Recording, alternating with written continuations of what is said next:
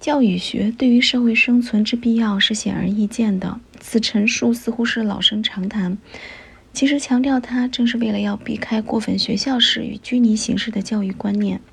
上学当然是强调孩子的重要传承方法，但这只是方法之一，而且与其他教育途径相比，也是比较表面化的。我们必须先理解更根本、更而持久的教育有多么重要，才可能说出学校教育确切的来龙去脉。社会不但凭借传递与沟通才能持续存在，而且可以说就存在于传递与沟通之中。英文中的“共同”“社群”“沟通”是同源的字，人们由于彼此有共同点而聚为社群。社群中的人因为能相互沟通而有共同之处，能使人们聚集成社群或社会的，一定是共同的目标、信仰、希望和知识，及相同的思维与判断，也就是社会学家所说的志趣相投。这些东西不可能像传递砖头那样交到下一个人手上，也不能像分食糕饼那样切成几块和别人一起吃。沟通既要使人与自己达成共识，就必须激发对方与自己相似的感性与知识、知性意向，比如对于期望和要求的反应态度与自己一样。人们不会只因为彼此住得近而成为一个社会群体，反之，彼此生活距离远到不可能再有人际影响，也不可能形成一个社会体。相隔几千里的人，可能因为一本书或一封信而产生情谊，彼此的关系比住在同一个屋檐下的人还近。人们也不会因为工作的目的相同而形成社会。例如，一台机器，所有零件为达到一个目的而合作，却不会形成一个社会。假如每个零件都意识到共同的目标，都关注这个目标。都针对这个目标调整自己的作为，他们便形成了一个社会。这是需要靠沟通来达成的。每一个分子必须知道其他分子在做什么，也必须设法使他人知道自己的目的和进度。要先有沟通，才会有共识。因此，我们不得不承认，即便是在最社会性的群体里，也有许多关系算不上是社会性的。每个社会群体里有许多人际关系仍然类似机器的零件。人们为了自己的利益而利用他人，不顾被利用的人有什么感受和想法，是否同意被利用。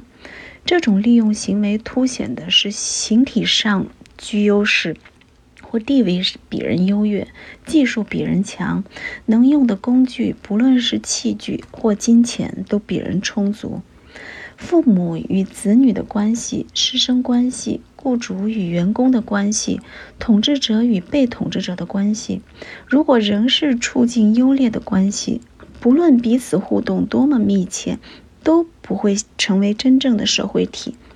这类关系中的行为与后果都受下命令与执行命令所影响，但是命令的施行不会导致目标一致，也不会促成利益上的沟通。